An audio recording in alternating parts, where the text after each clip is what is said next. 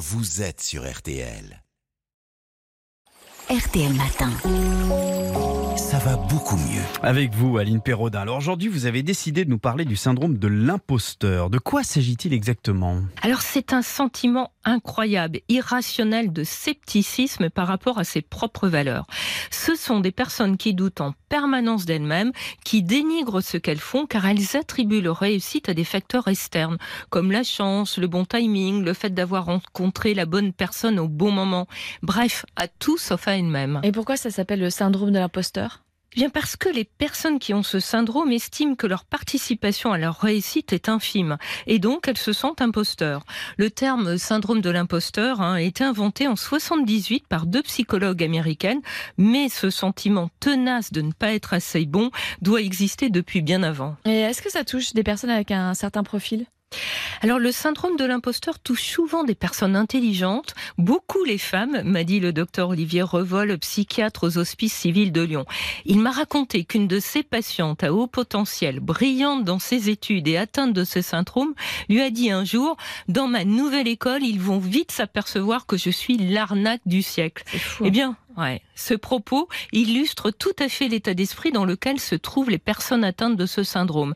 Elles sont persuadées que leur réussite n'est pas méritée, qu'elles sont des escrocs et qu'on va découvrir le poteau rose. Là, c'est dur. euh, Ça, ça provoque du stress, j'imagine? Eh bien oui, et il génère aussi de l'anxiété, hein, ce syndrome, car les personnes pensent qu'elles ont trompé tout le monde et qu'à tout moment, elles peuvent être démasquées. Alors le syndrome de l'imposteur expose aussi à d'autres risques. On peut en faire trop hein, pour masquer ce que l'on pense être ses incompétences, et dans ce cas, on risque le burn-out. Mhm. Le deuxième risque, hein, plus rare, bah, Ouais. c'est l'inverse. C'est de ne plus rien faire, m'a dit le psychiatre. C'est d'être dans l'auto-sabotage. Comme cela, la personne peut attribuer son échec au fait qu'elle ne travaille pas. On peut aussi manquer des opportunités, hein, refuser des propositions parce qu'on ne se sent pas assez qualifié. Ouais, Moi, je connaissais pas ce, ce syndrome. Il y, a, il y a des solutions là pour s'en libérer ou pas? Alors beaucoup de personnes atteintes de- du syndrome de l'imposteur n'osent pas demander de l'aide car elles pensent que cela va confirmer le fait qu'elles sont incompétentes. Ah. Pourtant, ben, c'est la première chose à conseiller dans ce cas, hein, c'est d'en parler à une personne de confiance, un proche, un médecin, un psychologue, parce que extérioriser ses doutes, eh bien c'est libérateur. Et puis, selon le psychiatre, on peut également suivre les quatre accords Toltec. Vous savez, ce sont Mm. ces règles de vie édictées par le chaman mexicain Miguel Ruiz qui en a fait un best-seller. hein. Eh bien, elles ne sont pas si bidons, ce sont de bonnes bases pour aller mieux. Ah bah, si ce sont de bonnes bases pour aller mieux, vous allez nous donner euh, ces règles de vie.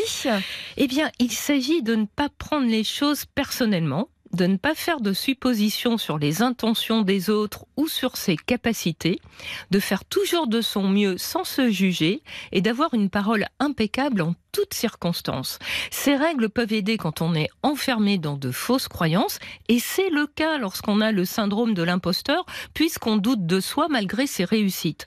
Dernière chose à savoir, hein, ce que l'on se dit peut réellement changer la façon dont on se voit. Alors on peut par exemple faire une liste de choses montrant qu'on est aussi qualifié que n'importe qui pour occuper cette fonction ou faire ce travail. Ça permet de retrouver une vision objective de soi-même. Visualiser le succès peut également aider à affronter une situation dans un bon état d'esprit. Et en cas d'échec, hein, il est important de se rappeler que même les meilleurs se trompent et échouent.